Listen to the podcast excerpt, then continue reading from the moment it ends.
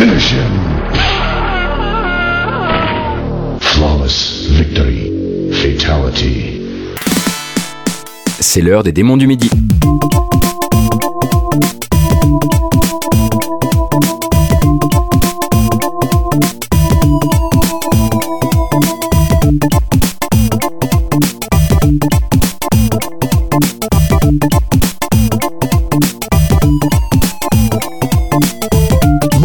Et bienvenue dans ce 54e épisode des Démons du Midi, votre podcast mensuel sur la musique de jeux vidéo, que j'ai l'honneur et l'avantage de présenter, comme il le dit, avec Gotoz. Comment ça va Gotoz Mais ça va très bien Pipo et toi? Bah écoute, ça va. Ouais. On a une, une playlist que je trouve, une fois de plus, éclectique et très cool. On est parti particulièrement euh, chiptune et RPG. Et Allez aussi, et comprendre. aussi jeux récents. Parce Oui. qu'il y avait un abcès à crever, on le dit souvent, mais là ces derniers temps, voilà, les, les jeux sortent trop vite par rapport à la régularité du podcast et la vie est ainsi faite. Voilà, les bonnes BO sortent trop vite surtout. Oui. Les jeux, à la limite, on s'en fout un peu, mais les bonnes BO, c'est déjà un peu plus énervant. Mais du coup, ce sera un jukebox qui va partir dans tous les sens, comme on a l'habitude de le dire très souvent.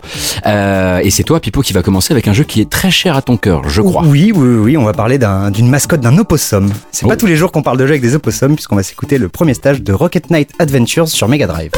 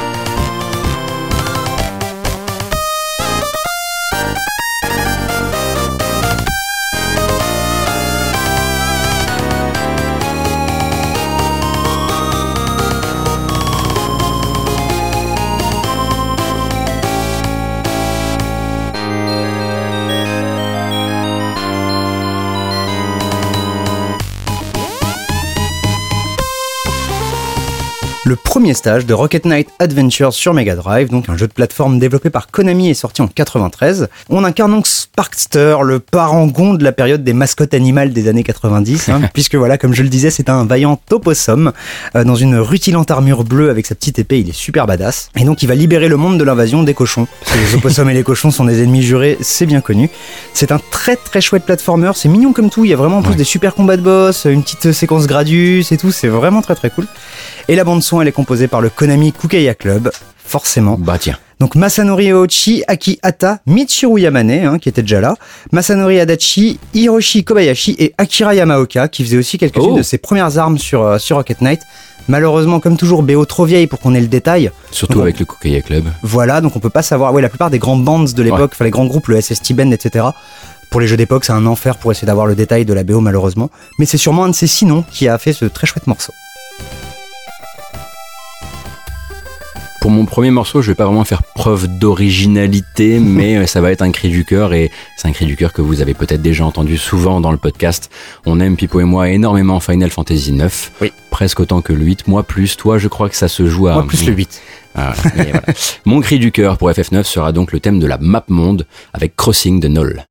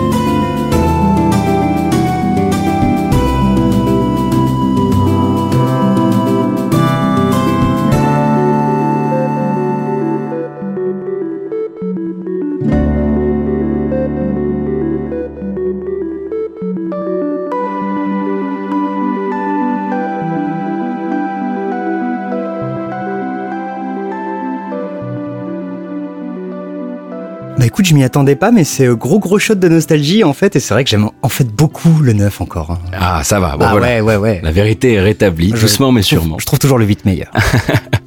C'était donc Crossing the Knoll sur la BO de Final Fantasy IX, donc sorti par Square en 2001 chez nous, avec le concours, il faut le rappeler, pour l'adaptation européenne d'Infogrames. Ah Eh oui, eh oui, c'était donc vraiment sur la boîte du jeu, Ouais. et comme quoi parfois les plus méchants sont aussi du côté des gentils. Euh, donc FF9, euh, attendu comme le Messie à sa sortie après un FF8 qui avait déçu pas mal de monde, mais pas les Pipo Butors. et moi. Les, les Butors. Voilà, et il y avait également quelques très belles personnes qui existent dans le monde qui sont de notre côté là-dessus. Euh, L'histoire du comédien slash voleur Jidan Tribal, très bon nom de, de héros de, de FF, euh, pris dans une guerre de royaume qui se joue à coups de mage noir un peu flippant, sauf le petit personnage Bibi. Et oui. Euh, D'ailleurs, voilà, c'est un fantastique épisode qui nous a apporté beaucoup des meilleurs personnages, à mon sens, de la série des Final Fantasy, avec Bibi, euh, comme je le disais, Freya, Quina, voilà. C'est les deux que- que je voulais entendre. Parfait. ainsi que le thème de combat le plus taille-taille de la série. Euh, et donc ce thème de la map monde si doux, si merveilleux, euh, qu'on voulait vous passer depuis longtemps. Mm. Alors si vous ne connaissez absolument pas FF ou les JRPG en général, le thème de la map monde, c'est un truc sur lequel il faut pas se rater parce que tu vas quand même passer beaucoup de temps dessus. C'est clair. Euh, tous tes déplacements entre les autres endroits qui sont vus de plus près se font sur ce, cet endroit et il y a toujours un seul thème qui tourne. Donc voilà, c'est t'as une seule une seule chance quoi. Bah, le 8 avait fait différent et peut-être que d'autres le font aussi, qui est que quand tu chopes, généralement tu chopes toujours après un vaisseau, t'arrêtes au bout d'un moment de, de tout frapper à pied. Ouais. T'as un autre thème, un un, peu plus enlevé, un peu plus. Euh, Vas-y, on approche de la fin du jeu, quoi. Mais c'est pas pour ça qu'on n'aime pas Bluefields de FF8. hein, il faut le rappeler. Évidemment. évidemment. Euh, et donc voilà, il faut pas se rater, mais ça tombe bien parce qu'on est pile dans l'âge d'or de Nobuo Uematsu, Hmm. euh, qui est donc Monsieur Final Fantasy, il chapeaute toute la musique à ce moment-là de la série, et il le fera d'ailleurs sur tous les FF canoniques jusqu'au 9. Ensuite, il y a plein de disciples qui voilà qui lui emboîtent le pas, qui continuent à chapeauter sur les autres les autres épisodes. Mais avant ça, voilà, il a bossé sur Racer, il a fait un bout de Chrono Trigger, Lost Odyssey, Blue Dragon, plein de featuring un peu partout sur plein d'albums d'arrangement. Il est même passé par Super Smash Bros un petit peu. Oui, comme tout le monde. Euh, et je voulais surtout le rappeler, il a un album de musique de relaxation qui s'appelle Reiki Japan. On le dit pas à chaque fois, mais je le recommande chaudement. Voilà, si vous cherchez un peu, alors le, le Reiki normalement c'est pas juste de la relaxation, c'est vraiment une, une technique énergétique et tout. Voilà, on s'échange des énergies, machin, Voilà. truc. Mais si euh, tu cherches simplement ton sommeil et que tu veux planer un peu, Reiki Japan c'est très bien. Pour la suite, vous allez voir qu'on a, on a un long tunnel de jeux japonais et ou asiatiques. Donc pour l'instant, on va rester au Japon. C'est pas grave. Hein. Bah non, aucun problème. Moi, j'ai aucun souci avec ça. On va écouter A Nose to the Sword sur la BO de Soul Blade, mais en version Cannes Super Session.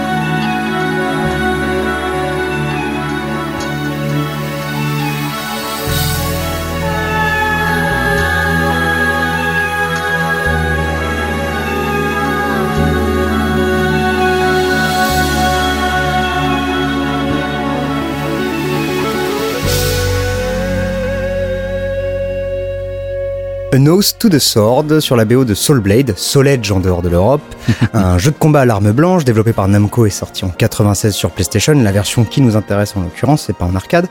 Cultissime pour la musique de son intro qu'on a déjà passé, Bah oui. évidemment. Mais là, il s'agit du thème de la sélection des personnages, pas celui composé par Takayuki Aihara, qui est maintenant le compositeur classique de la série, Mhm. mais cette fameuse version Cannes Super Session, donc une BO alternative dispo dans les options du jeu D'accord. et dans le sound test avec effectivement plein plein de super bons thèmes.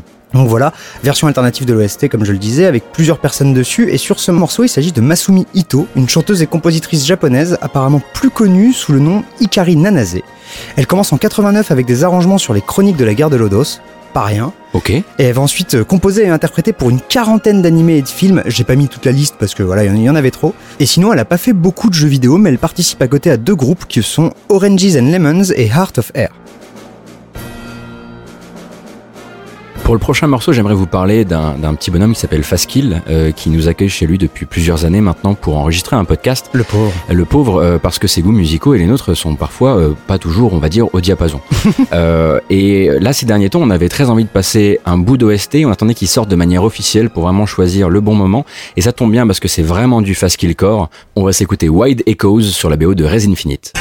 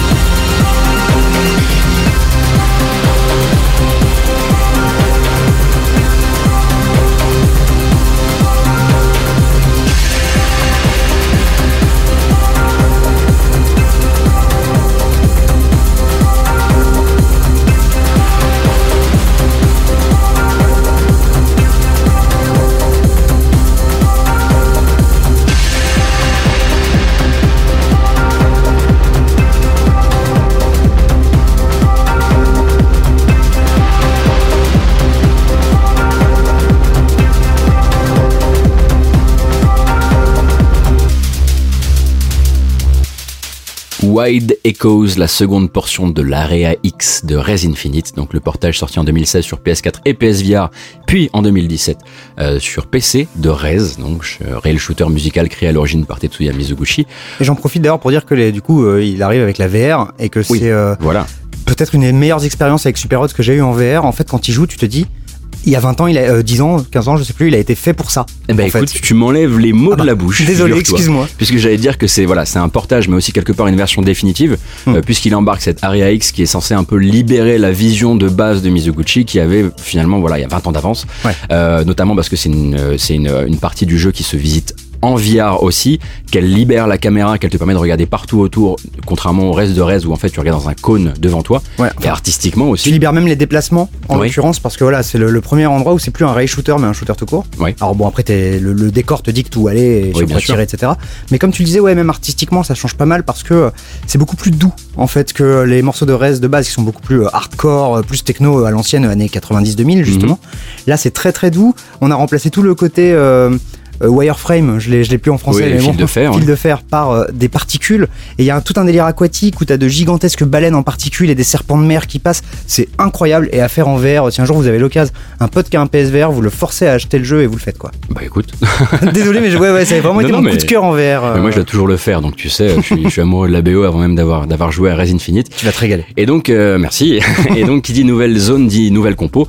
Euh, cette fois, ce ne sont pas des remixes de Kenichi, de Cold ou d'Adam Freeland, mais du matos original.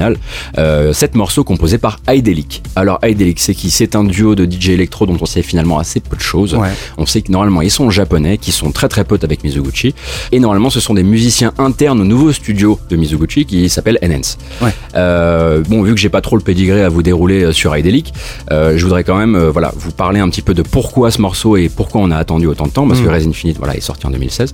Euh, en gros, pour l'instant, les seules éditions de la BO qui existaient, c'était c'était des mixages assez euh, euh, barbares qui avaient été faits sur YouTube par des fans du jeu. Voilà, à l'arrache, ouais. Voilà, on savait pas quelle portion on aimait, on savait pas comment elle s'appelait. Maintenant, on sait qu'elle s'appelle Wide Echoes.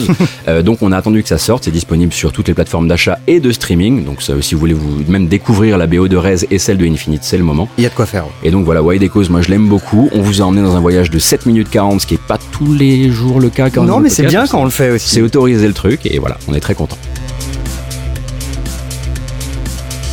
Nous arrivons petit à petit sur le bout de nos pieds au premier quart de l'émission et donc Mhm. c'est l'heure de mon actu. C'est moi qui prends la, la- la première, euh, le premier slot cette fois-ci. Vas-y, vas-y, Et donc on va écouter Divine Service sur la BO de DJ Max Respect. Kein Anschluss unter dieser Nummer.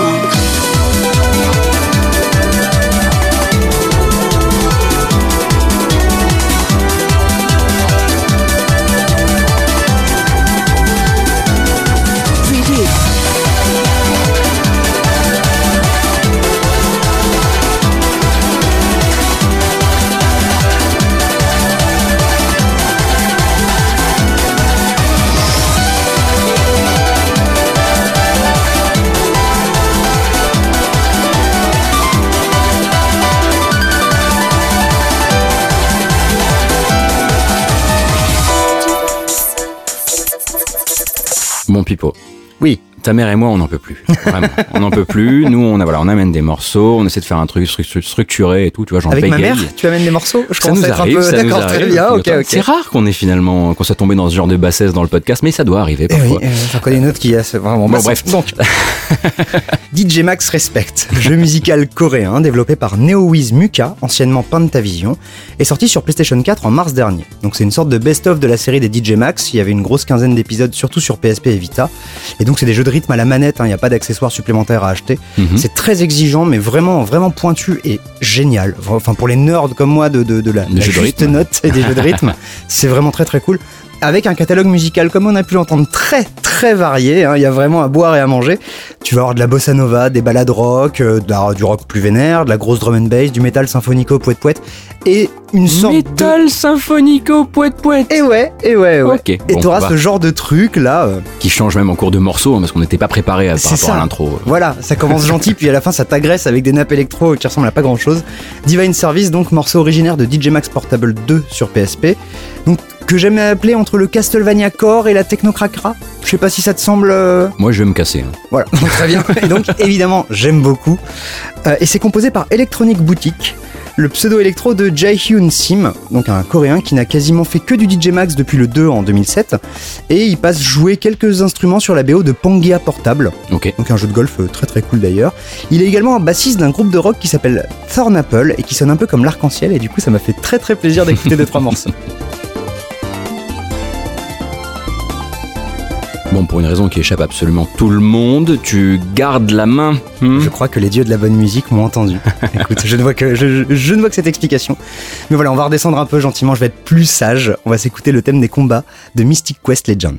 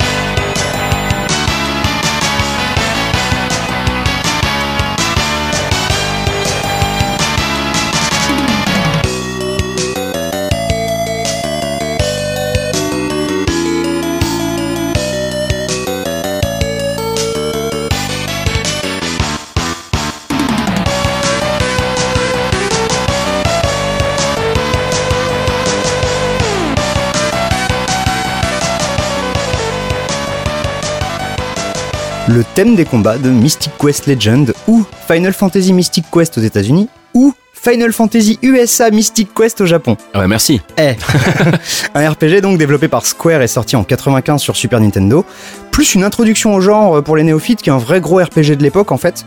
Et euh, du coup, ben, c'est pas vraiment l'inoubliable de la série, euh, la presse l'avait pas mal tapé dessus à l'époque, Mhm. sauf pour sa BO, déjà hein, du coup, composé par Ryuji Sasai et Yasuhiro Kawakami. Donc là, c'est le thème des combats composé par Ryuji Sasai, c'est lui qui nous intéresse. Un bassiste japonais dont on a déjà parlé, tu vas voir. C'est un amoureux de rock, il est encore en activité dans les groupes Spiders from Cabaret et surtout Queen Mania, un groupe de reprise de Queen. Mhm. Et c'est marrant parce qu'on peut voir les, euh, d'ailleurs là déjà le côté un peu euh, presque speed metal dans la, dans la rythmique enfin, qu'il pouvait y avoir sur du Stone Cold euh, Ouais. Crazy, je crois, ou de ce genre de morceaux. Et avant de faire du jeu vidéo, ce garçon, bah, il a fait quelques bandes son d'animé dans les années 80. Les aventures du petit koala. Ok. Et ouais. Puis après, il a été seconde main sur Windaria, qui a un peu de la gueule déjà, et sur les mystérieuses cités d'or. Quoi Il fait partie ouais, ouais, de la team compo des mystérieuses cités d'or. Et ça, c'est la super classe. En jeu vidéo, du coup, il a fait euh, deux, trois trucs. hein, des morceaux qui s'appellent Xac 1 et 2, euh, mais aussi Final Fantasy Legend 3 et Final Fantasy Mystic Quest. Mais il va surtout terminer sa carrière avec Tobal numéro 1 et Bushido Blade 2. Mhm. Et le truc intéressant de Bushido Blade 2, c'est justement que c'est une BO qui mélange hard rock et instruments traditionnels japonais. La BO Ouais. est super intéressante. Je sais plus si on en a passé, mais Il me semble que oui. Et sinon, on le refera.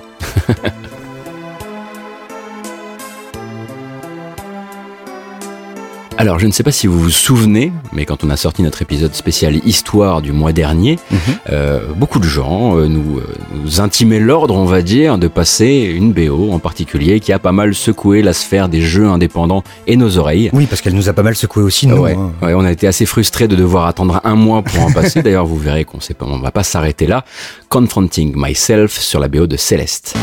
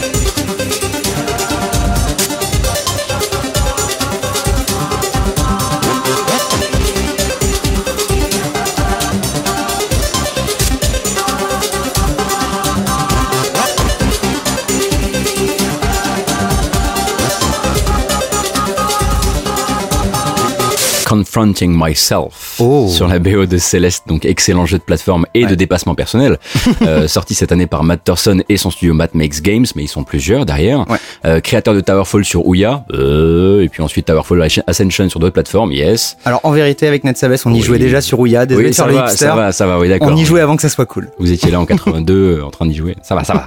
Donc on y suit la petite Madeleine, un petit bout de femme en pixels qui plaque tout et décide d'escalader le mont Céleste parce que ça va pas super bien et qu'il est l'heure de se prouver des trucs. Ouais. Euh, le reste, c'est juste un des meilleurs jeux de plateforme à dominante Diane Retry du moment et même de ces l- grandes dernières années, on va Tout dire. à fait. Ouais, ouais. Euh, Je pense que tu peux remonter jusqu'à Super Meat Boy tranquille Ouais, avant ouais, de trouver un, un vrai euh, ou peut-être Ori à la limite, mais euh, voilà. Ouais, voilà. Mais dans ce voilà, dans ce délire-là, c'est brillant, c'est inventif. La BO est absolument à tomber par terre. Et il y a un propos qui met à l'amende plein de projets qui sont uniquement narratifs. Et c'est ça la surprise un peu du jeu. Ouais. Euh, alors normalement, si vous nous voyez crier en caps lock sur Internet depuis un bout de temps, vous êtes déjà au courant pour le- les qualités du jeu. Euh, mais voilà, il a fait pas mal de bruit à sa sortie. Et euh, voilà, si c'est pas le cas, je vous dirais simplement de foncer parce que c'est un jeu qui est positif et qui est rassembleur tout en étant difficile. Ouais, c'est assez Euh, impressionnant. Voilà, et le, son, son petit secret, c'est qu'il lésine jamais en fait sur les, euh, les récompenses et qu'il sait te donner l'envie de rester, même quand il t'a vraiment torturé. euh, et comme une large partie de la BO, Confronting Myself, c'est l'œuvre de Lena Chappelle, dite Lena Rain ou pseudo Courain sur Twitter et sur Bandcamp, Mhm. Une compositrice qui est basée à Seattle et qui produit de la chip et des BO de tout poil depuis une huitaine d'années, on va dire. Euh, elle a Et bossé qui, à la a, qui a, je crois, bac plus 18 en selfie. Euh, oui, tout à fait. C'était, c'est tout à fait exact. Elle a bossé à la fois en tant que game designer et compositrice pour ArenaNet sur Guild Wars 2. Oh Elle a composé le gros de la BO de of Thorns, donc qui était une de leurs extensions. Euh, et elle quitte la boîte en 2016 pour se consacrer à la musique sur de plus petits projets. Et son premier projet, eh ben, c'est Céleste. Et donc voilà, c'est un drôle de message Ah ouais. qui vous dit peut-être quitter votre taf et ça va exploser, mais en même temps, on n'est absolument pas sûr. Pour elle, ça a marché de ouf. et Comme c'est euh, hein. c'est comme Christopher Madigan, euh, Ouais. Cuphead, c'était sa, sa première BO. Le mec est prof de musique euh, dans je sais plus quelle université.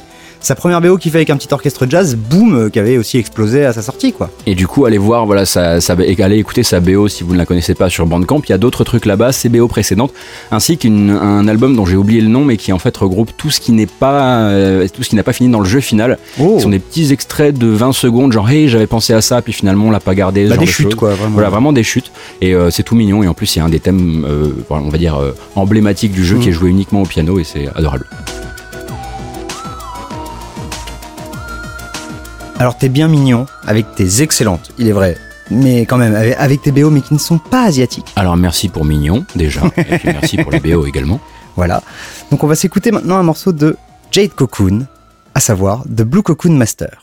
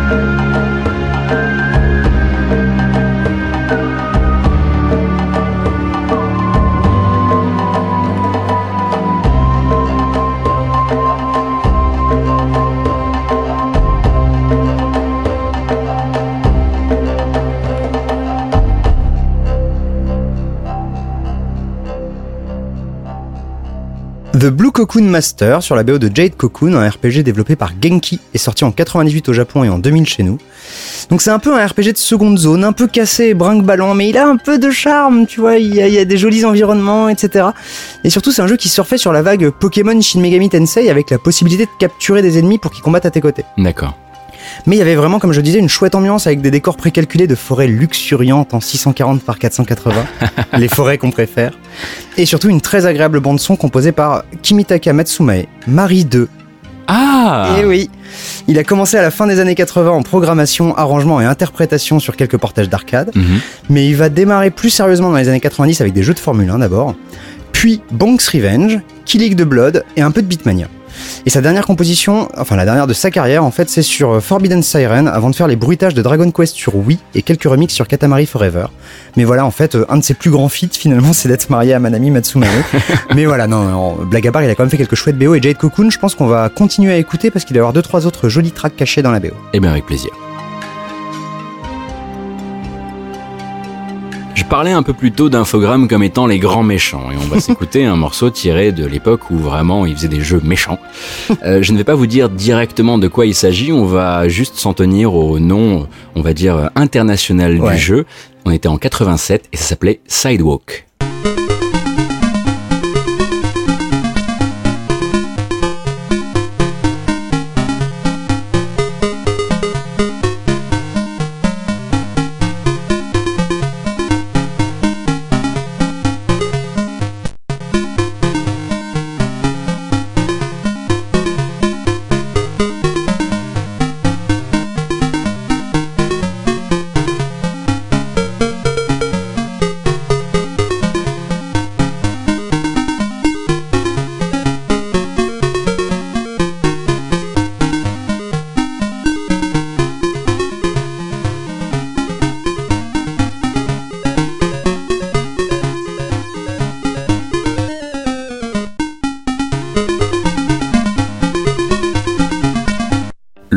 Principal de Sidewalk ou Renault marche à l'ombre, un jeu sorti par Infogrames en 87 sur Amstrad Commodore 64 et ZX Spectrum. On entend la malice dans ta voix, c'est indécent.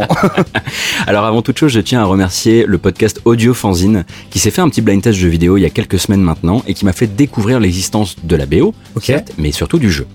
Euh, Alors Oui. donc jeu à licence d'un genre très particulier puisqu'il reprend le décorum des chansons de l'époque Loubard de Renault, Renault Séchant donc. Euh, donc tu incarnes un banlieusard qui sort de son rad, voilà, il a l'habitude d'y retrouver ses copains et il doit enfourcher sa pétrolette pour aller chercher sa princesse, Ginette. Je crois que monsieur a travaillé le, Ah, le ouais, ouais, vocabulaire. ouais, le lore. et l'emmener au concert de Renault du coup. Ah, Sauf qu'on lui a tiré sa meule et qu'il va falloir la, la retrouver pièce par pièce en cassant la gueule des blousons noirs qui errent dans les rues. Et pour ça, en fait, tu vas devoir euh, ben, gérer ta santé, représentée par une chopine, euh, et, tes, et tes thunes, sachant que voilà, il faudra réunir 500 balles euh, pour acheter les billets pour le concert. Voilà, en plus d'avoir récupéré ta, ta mobilette. j'espère que le jeu appelle ça des balles. Ah, vraiment. Il y a- il y a vraiment écrit, il y a- c'est un billet de 500 francs. et donc le tout avant 19h30, sinon ta gonzesse, eh ben elle tombe automatiquement dans les bras de l'infâme Dédé, qui lui a des places pour le concert. Salaud de BD.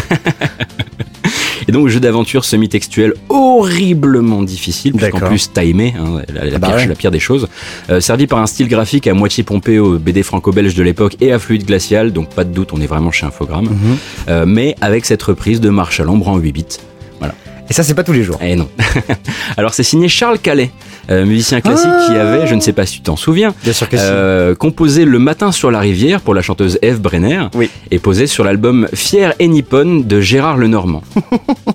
Euh, il sort Radio Sex Appeal en 82 sous le nom de Ludwig, puis Zanzibar en 84. Il y a très longtemps, tu nous en as parlé C'est avec ça qu'il finira sur Bid et Musique. Exactement. Et il est très bien noté là-bas. Puis ils font la société Musique Logicielle et ils sortent deux softs, Musique Pro et Amstradeus. Oh. Alors ça c'est stylé de ouf, c'est du canard PC.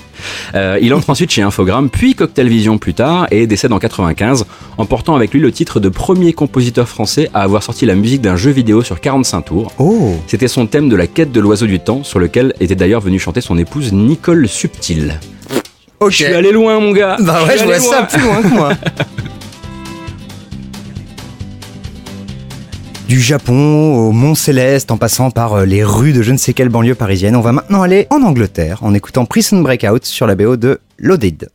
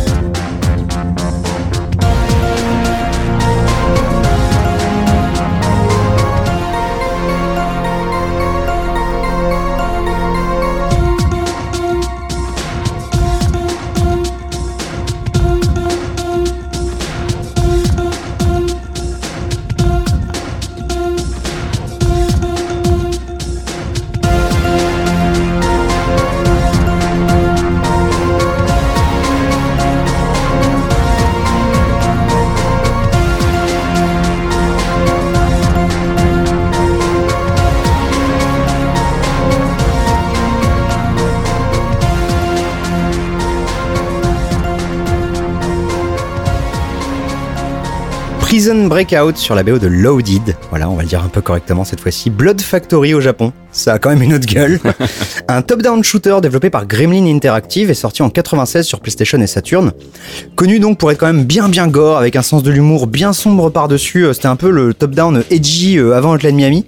C'est assez rigolo d'ailleurs musicalement d'y retrouver un peu une- Ouais, il y a quelques trucs. quelques similarités, c'est de, de loin en tout cas. Et donc là on écoutait Prison Breakout, le thème du premier niveau, composé par Neil Begin, dont on avait déjà parlé dans l'épisode 47 pour la BO de Zool sur Amiga CD32. Ah oui.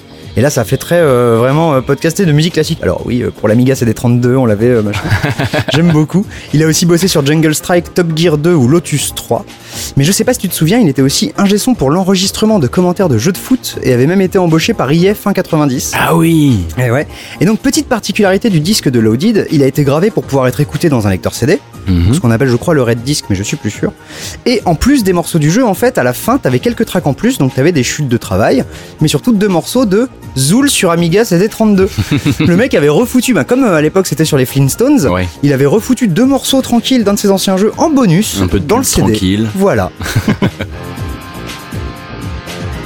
Vous le savez peut-être, à chaque moitié d'épisode, on essaie de demander à un compositeur qui compose depuis un certain temps dans le jeu vidéo de nous suggérer un morceau toujours dans le répertoire du jeu vidéo, Tant qu'à faire. tant qu'à faire. Et donc là, on a reçu un mail qui est arrivé un peu trop tard, parce que c'est vrai qu'on aurait adoré avoir en invité Steven Rippey, compositeur sur les Age of Empires, pour la spéciale histoire du mois dernier, mais c'est pas grave, il a répondu et il sera là. Donc Age of 1, 2, Mythologie, puis ensuite Halo Wars.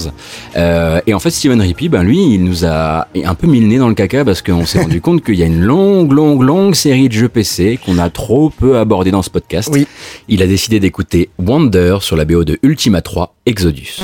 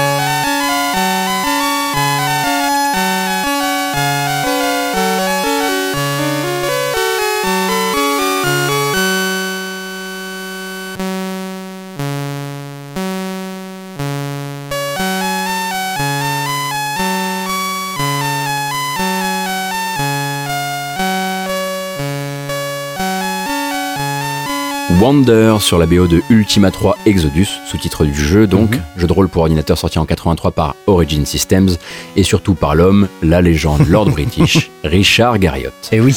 Alors premier jeu du genre à proposer des personnages animés, même si pour les plus jeunes vraiment c'est juste des sprites qui lèvent et qui baissent les bras pour dire qu'ils existent. Ok, ou qui voilà, frappe. euh, ouais. voilà, c'est limité. Euh, voilà, tu, tu te balades dans des décors entre gros guillemets, encore une fois, vu du dessus. C'est plus des, ça ressemble un peu à, à Dwarf Fortress, tu vois. C'est un Ouais. peu du ASCII. Euh, pour l'œil non averti, du coup, c'est moche de ouf. Euh, mais c'est un coup de maître pour Garriott qui doit se relever du four de Ultima 2 qui n'a vraiment pas bien marché. Et il a une idée de génie pour l'époque. imiter Wizardry et proposer non pas un héros, mais une, une équipe de héros. Ouais. Et du coup, c'est un. On raconte en tout cas que Ultima 3 aurait énormément inspiré ce que deviendront des séries comme Dragon Quest et Final Fantasy avec Oh. le délire du, du groupe de héros que tu Ouais. balades, chacun leur, leur skill, leurs armes, etc. Qu'on appellera après le blobber quand il s'agit de, euh, de dungeon crawler, etc. Quoi. Voilà, le blob d'équipe qui avance de case en case. ouais. Et du coup, côté Esgourde, c'est l'un des premiers écrans de lancement du jeu qu'il dit, composé, arrangé et réalisé pour votre plaisir par Kenneth W. Arnold. Alors Ken Arnold pour les intimes, euh, qui entre chez Origin pour Ultima 3 et restera jusqu'au 5, Ouais. euh, sachant que pas mal de son travail a été également utilisé dans le 6. Euh, si vous avez joué à un des, des jeux de- d'Origin et du coup à la série des, des Ultima, et que vous avez croisé un PNJ qui s'appelle Sir Kenneth, c'est un des trivia les plus connus euh, sur la série. Ouais. La Sir Kenneth, c'est juste Kenneth W. Arnold. Ok. Et donc Steven Rippey a choisi de nous passer le thème principal du jeu sur Commodore 64 Mhm. et nous a même fait le plaisir de quelques précisions qui- qu'on va évidemment confier à la voix d'or de Faskill. La musique composée par Kenneth Arnold pour Ultima 3, c'était déjà une inspiration avant même que je devienne compositeur. À mon souvenir, ce thème est le seul morceau de jeu vidéo pour lequel j'ai vraiment pris le temps. Je me suis assis face à mon piano et je ne l'ai pas quitté tant que je ne savais pas parfaitement jouer ce fameux Wonder.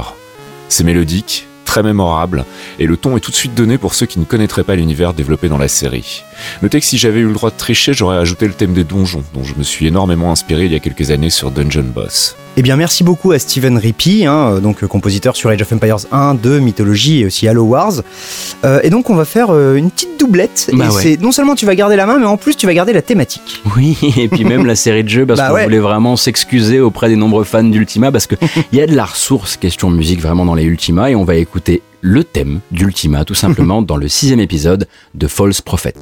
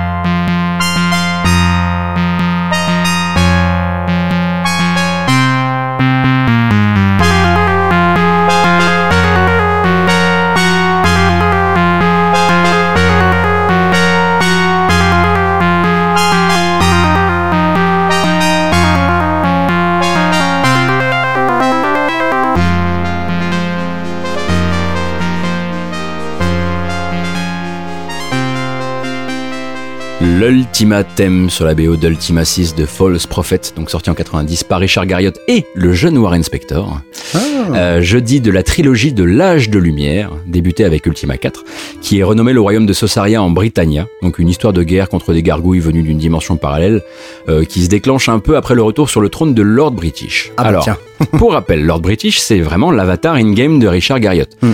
Et pour les plus jeunes, allez faire un tour sur Google Images et vous verrez à quel point le mec est d'une souriante mégalomanie Ben, incroyable. à quel point en fait après c'est devenu euh, Richard Garriott est devenu l'avatar in real life de Lord British en fait. Oui, oui, c'est ça, Le ça, mec ouais. a été possédé par sa propre création, c'est assez dingue. Et donc à part ça, c'est un épisode qui est mi figue mi raisin comme on dit et il ne fait pas kiffer tout le monde notamment parce qu'il tente pas mal de trucs niveau gameplay et Ouais. que voilà, les gens à l'époque sont quand même assez accrochés à leurs habitudes. et à l'époque, Ken Arnold est encore dans le coin, mais il est passé à la direction audio et les rênes sont entre les mains de Todd Porter, Kathleen Jones et Herman Miller. C'est une équipe de musiciens en fait interne à Origins Ouais. et de sound designers d'ailleurs qui vont pour la plupart se tirer avec Warren Spector quand il file fonder Iron Storm. Ben tiens. Mais ce thème principal en fait, il existe depuis Ultima 5 et c'était d'ailleurs signé Sir Kenneth. Hmm. Euh, promis d'ailleurs, on retournera à Ultima 5 un jour. J'en ai bouffé pendant la préparation du podcast et il y a des emprunts, voire des vols manifestes à Metallica et à l'album Injustice for All là-dedans. Ah ouais? Sir Kenneth, il était un peu noble, mais pas tout blanc non plus. Moi je vais reprendre euh, avec les morceaux d'actu qu'on n'a pas pu passer dans l'actu. Donc on avait eu Céleste et ben maintenant on va s'écouter Indoctrination sur la BO de Iconoclast.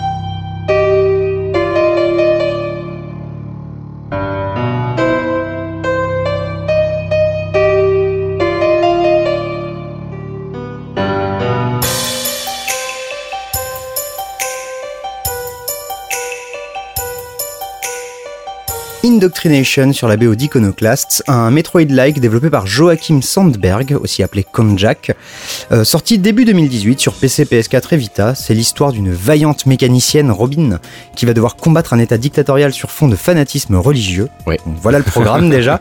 C'est vraiment super cool, c'est vachement beau et c'est surtout un gros trip pour les trentenaires qui ont joué à des trucs du genre quand ils étaient gamins. Ouais. Et en fait, on dirait carrément une pépite GBA qu'on aurait retrouvée sur le disque dur d'un studio japonais qui l'aurait jamais release en fait. C'est un très beau compliment. que Bah en ouais, de ça faire. donne, ça donne vraiment l'impression de ces drill dozers, de ces jeux GBA japonais absolument dingues. Et il a, je trouve, cette, cette petite patte.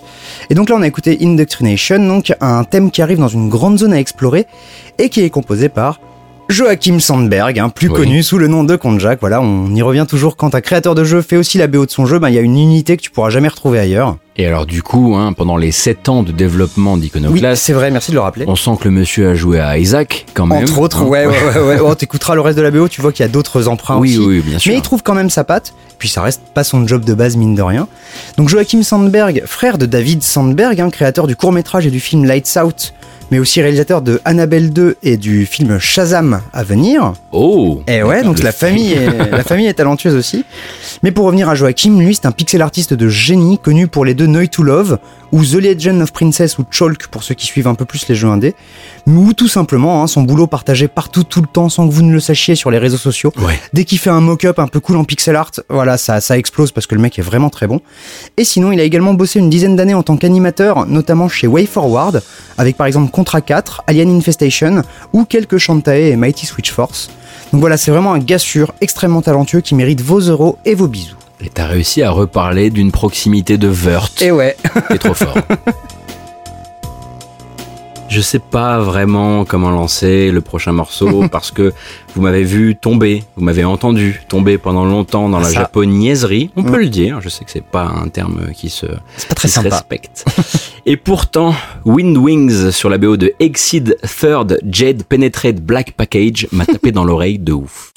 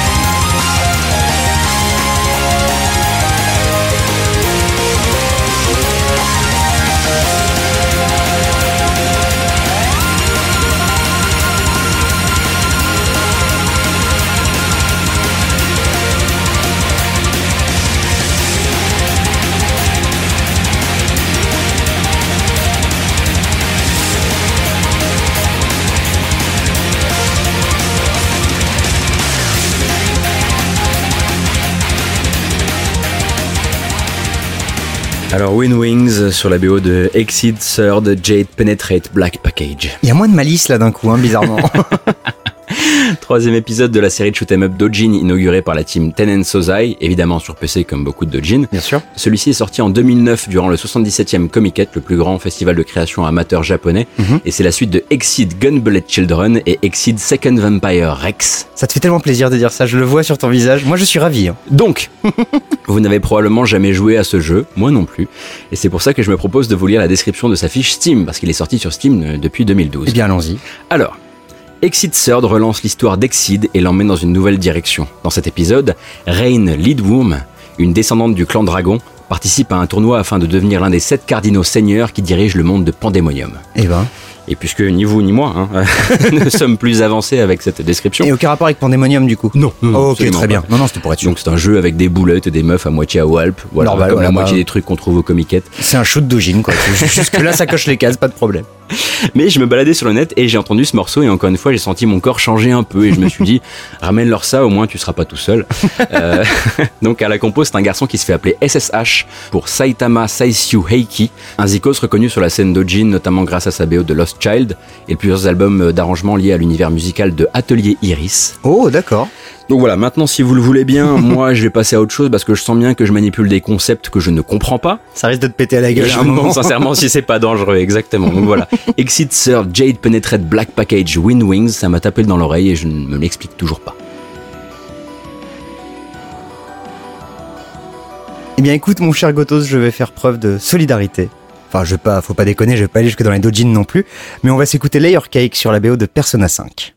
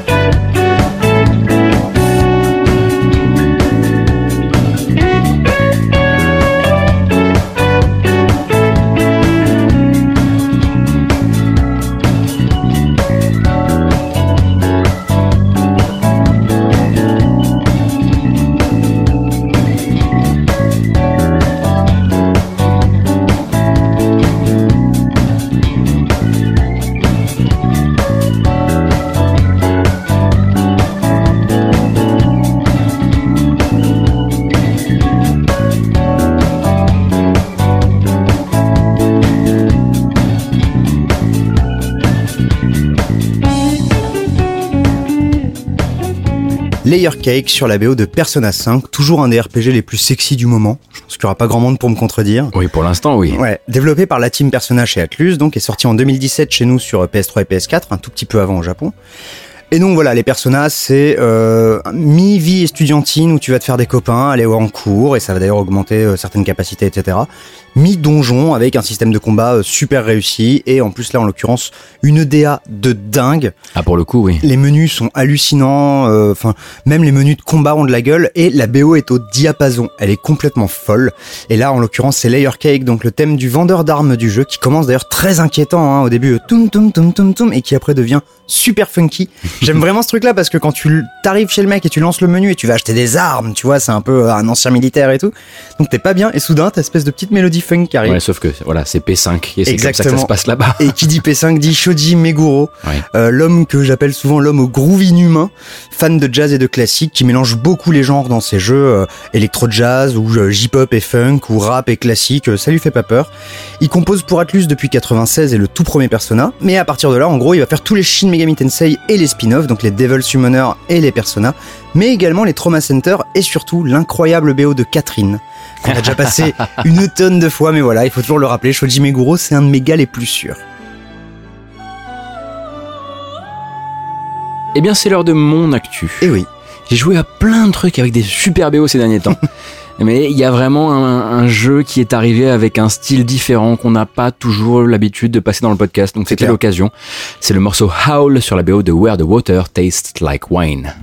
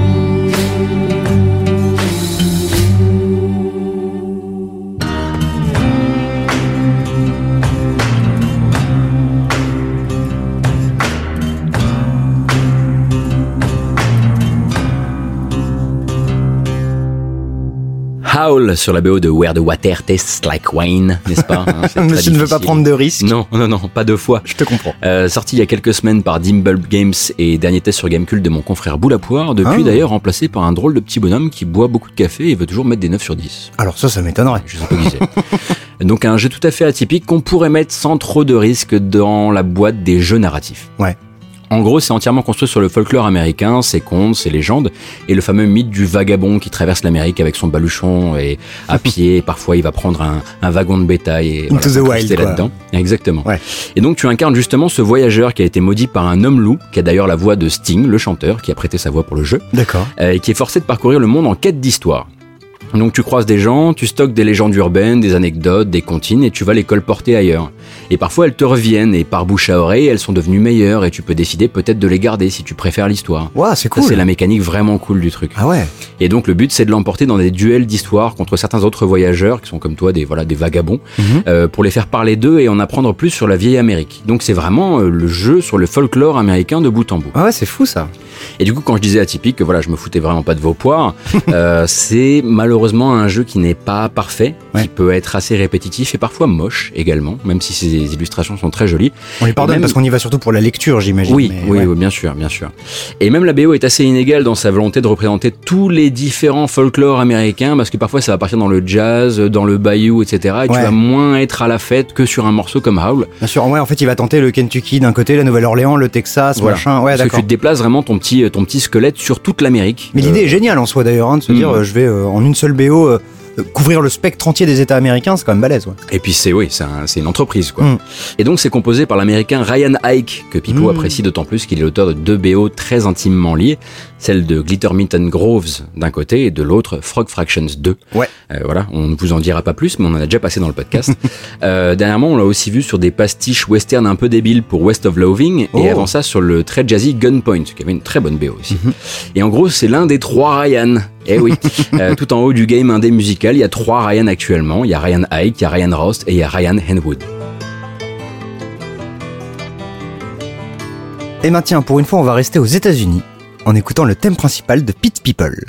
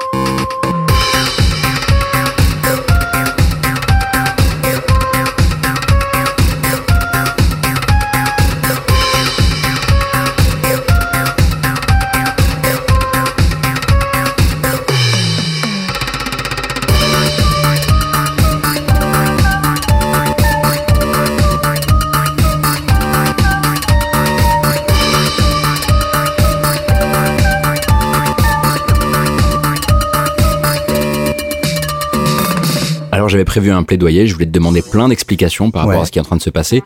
Et ensuite je me suis souvenu que c'était un jeu de Behemoth. Exactement, voilà, donc euh, le main thème de Pit People, donc jeu de stratégie de The Behemoth, comme tu l'as dit, sorti il y a une poignée de semaines, encore un jeu récent, hein, sur PC et Xbox One, ils sont assez rares ceux-là, hein. Oui.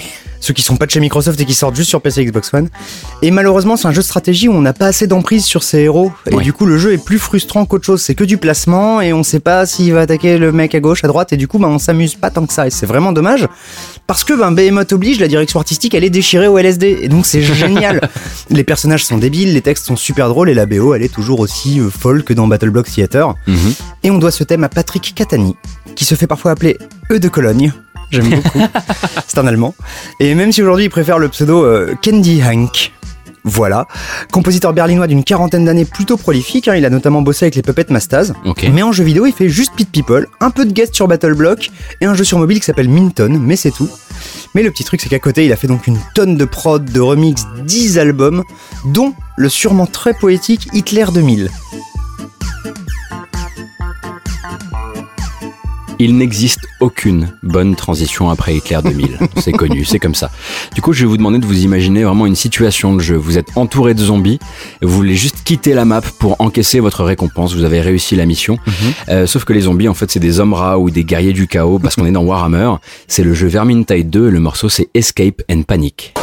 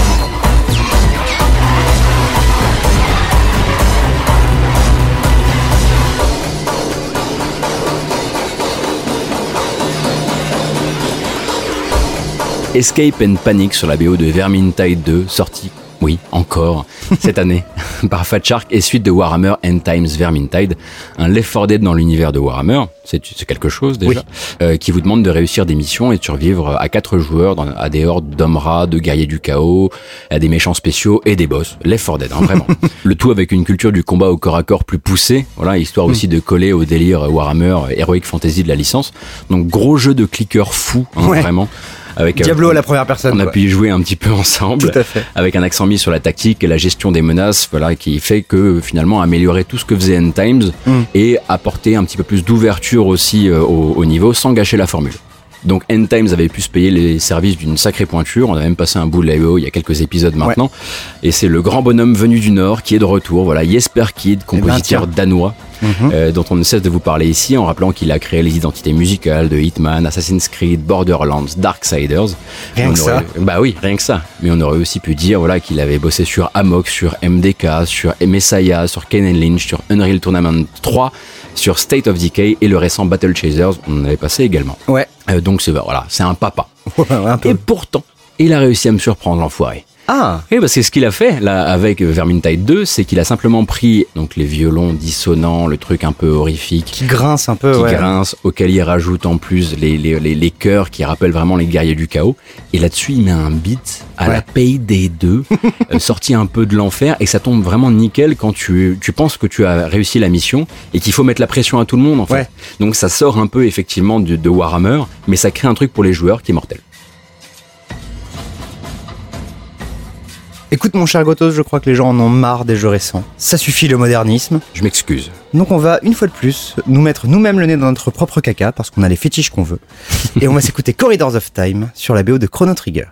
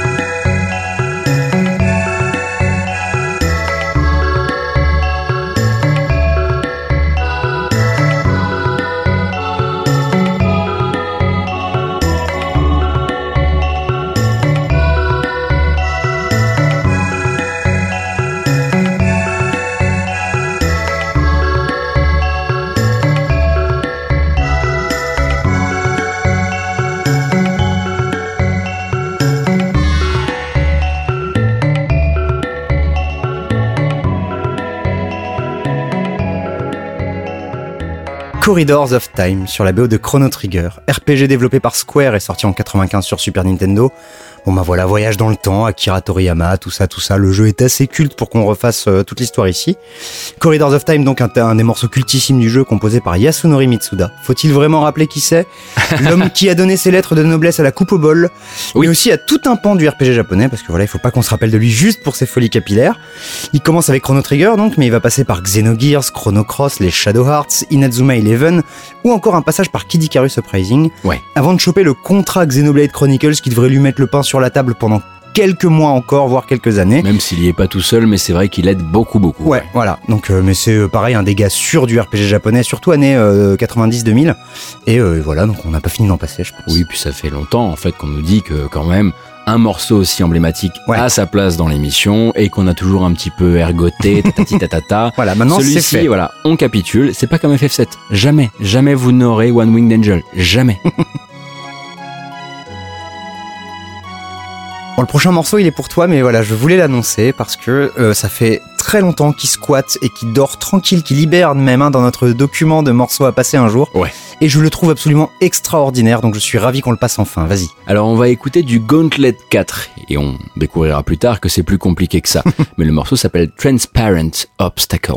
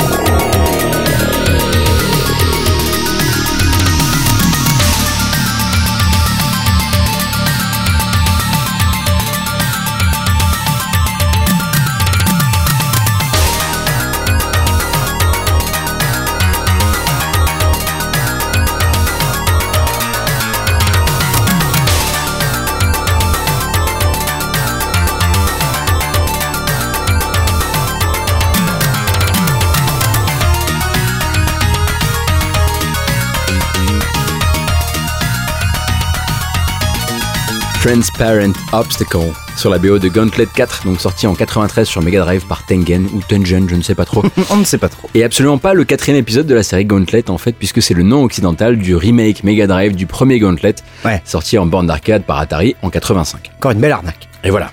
et donc si je dis remake et pas portage, c'est important, c'est parce qu'au-delà de la conversion soignée du jeu d'origine, Gauntlet 4 embarque quelques sucreries bonus, comme le mode quest qui rajoute des éléments RPG dans le jeu, Ah. ainsi que le mode record qui te permet en fait de chasser les scores, et un battle mode, c'est genre du versus entre amis. Ce qui doit pas être incroyable dans Gauntlet. Non, mais bon, c'était là. À part ça, ma foi, c'est Gauntlet. Donc voilà, Oui. c'est un dungeon crawler d'action en vue du dessus. Mhm. Tu peux jouer à plusieurs, où tu défonces des démons, et en gros, le but, c'est de sortir de l'écran pour Ouais. aller au prochain, et ainsi de suite. En chopant Avec- des clés et des trésors. Voilà. Voilà. Avec choix du héros, dans du 100% héroïque fan- héroïque fantasy, parce que voilà, tu vas avoir le barbare, l'elfe, le L'archer, ouais. voilà, etc. Et donc le jeu original était connu pour son narrateur et ses annonces vocales qui étaient encodées grâce au même chip sonore, en fait, qu'utilisaient les ordinateurs éducatifs Texas Instruments de l'époque. Ok. Faut penser Ordi Baby avant Ordi Baby. C'est marrant ça. Ça, ça, a, ça a été amené ensuite sur Mega Drive d'une autre manière, évidemment, grâce à la synthèse FM. Ouais. Et de son côté, cette version Mega Drive profite de 6 ans qui la séparent de la première sortie pour tenter plein de choses d'un point de vue sonore et musical. Bien sûr. Avec un compositeur qu'on connaît un peu dans le podcast, effectivement. Il s'appelle Hitoshi Sakimoto. Ah ben tiens. bah voilà. Pourquoi est-ce que c'est absolument génial? Bah voilà, c'est ça qui Ok, très bien. En fait, il commençait à se faire un petit nom dans son utilisation des différents chips sonores 8 bits et 16 bits. Ouais. Il avait quelques BO à son actif et voilà, on, on l'appelait pour des trucs en se disant ce mec-là, il a une idée. On appelait le professeur. Voilà, le professeur, c'est pas mal. Et donc voilà, on le connaît surtout pour FF Tactics et FF12, pour son travail aussi pour les jeux VanillaWare, mais on pourrait dire également qu'il a bossé dès 88 sur des jeux comme Revolter, Bubble Ghost, Devilish et Bad Omen. Ok. Et nous approchons, enfin d'ailleurs on est, hein, ça y est, à la fin de cet épisode. Eh oui. Et c'est le moment donc de la reprise, la cover de fin d'émission. Et Gotos vous avait dit qu'on ne vous lâcherait pas avec Céleste. C'est parce qu'on vous en repasse tout de suite. Et on va vous passer ce qui est probablement la cover de Céleste la moins connue de YouTube pour l'instant. Mhm. Euh, le compte YouTube s'appelle Criménocéros et c'est de la chip, des petites machines et surtout du bidouillage pour le morceau Resurrections.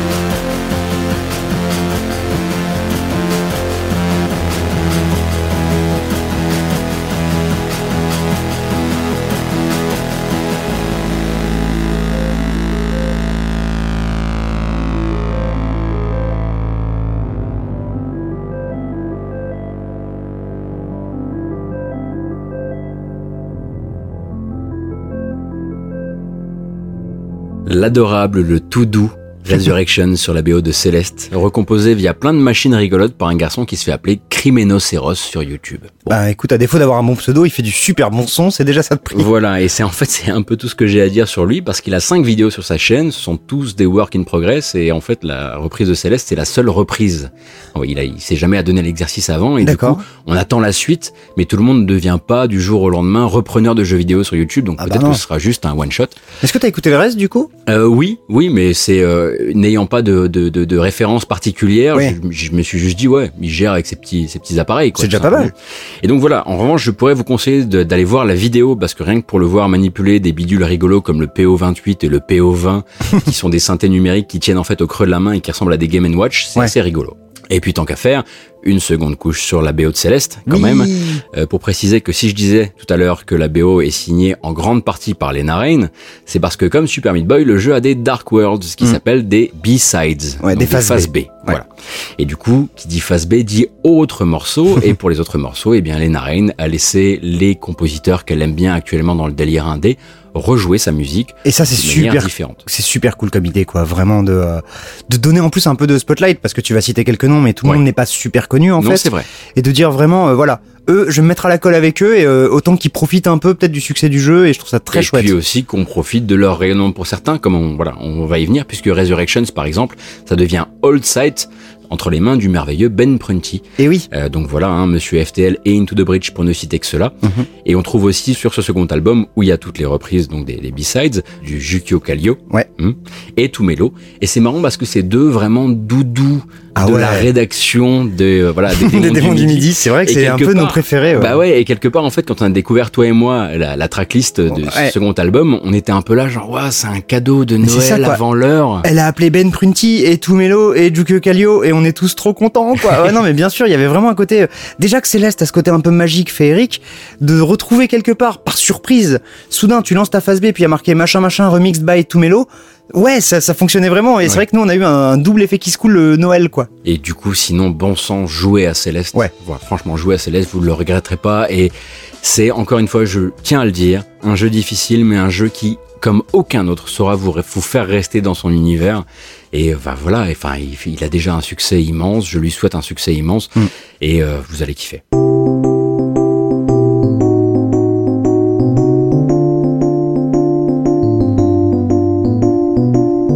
Et c'est maintenant qu'on vous dit au revoir à- Oui. à la fin de ce 54e épisode des Démons du Midi. Ça file, une fois de plus. Euh, oh, pas encore les 100, mais on- ça, ça va finir par arriver. On fait avant J'aurais plus tout- de cheveux. Bah écoute, moi non plus sûrement. hein. On fait de gros bisous déjà à Geekzone, donc hein, tenu par Faskill, Bien notre sûr. producteur en chef et, euh, et caféine, mais aussi plein de bisous bien sûr à vous. Vous qui Exactement. nous écoutez, vous qui nous découvrez, vous qui nous partagez, qui commentez, c'est toujours aussi cool. Et, euh, et même on a encore, je sais que je le répète à chaque fois, des gens qui nous découvrent sur le très très tard et qui se retapent tout. Et donc courage à eux parce que les premières sont pas forcément les plus simples. Les plus glorieuses. voilà, mais euh, en tout cas on s'éclate, donc c'est- Ouais, c'est toujours ouais, aussi ouais. cool. Et puis rappeler également que euh, voilà, le podcast est vraiment produit par Geekzone et que par le Patreon de Geekzone, vous aidez aussi à la, à la production de ce podcast parce Voilà. qu'il voilà, il prend sur son temps pour depuis de nombreuses années maintenant. C'est clair. Et il nous reçoit chez, chez lui, etc. Et euh, voilà, on lui doit euh, ben, le- la sonorité particulière de ce podcast qu'on aime euh, faire et qu'on vous aimez écouter. et on vous souhaite du coup ben, du bon jeu vidéo, de la bonne musique de jeux vidéo, etc. D'ici le mois prochain, ce sera une thématique. On a quelques idées, encore une fois, comme d'habitude. Ah bah là je les ai pas, mais ok, pas de problème, je te suivrai. tu sais très bien que je te suivrai partout. À plus, on vous fait des gros bisous. Ciao.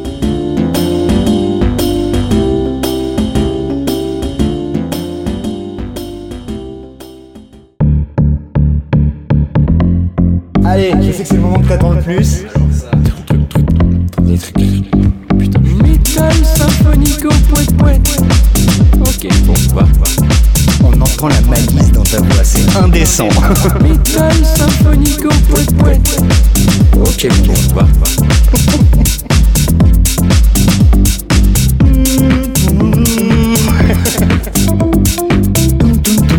Et qui après devient super funky.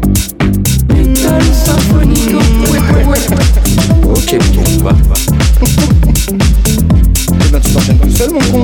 Metal symphonico poète poète. Ok, bon, va, va. Je t'ai fait un bon petit Lego de merde.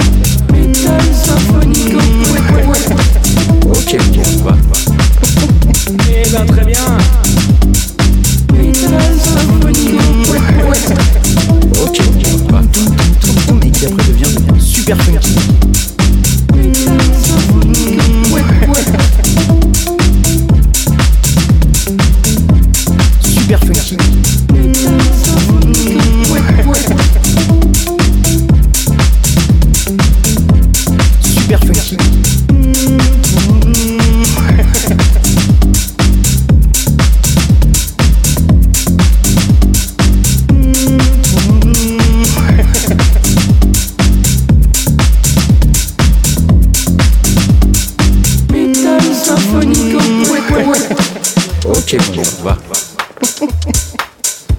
ben tu t'enchaînes tout seul mon con.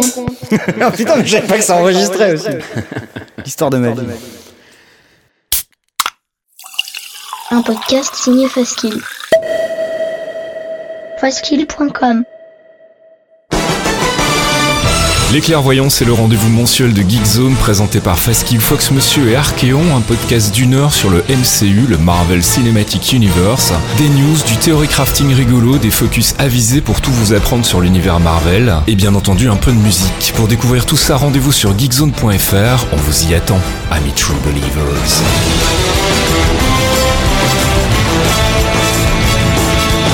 Hey, how's your girl, man? Uh, she left me. Oh. Yeah, my mom died too. And my dad got deported. But I got the band. It's nice. Yeah, right?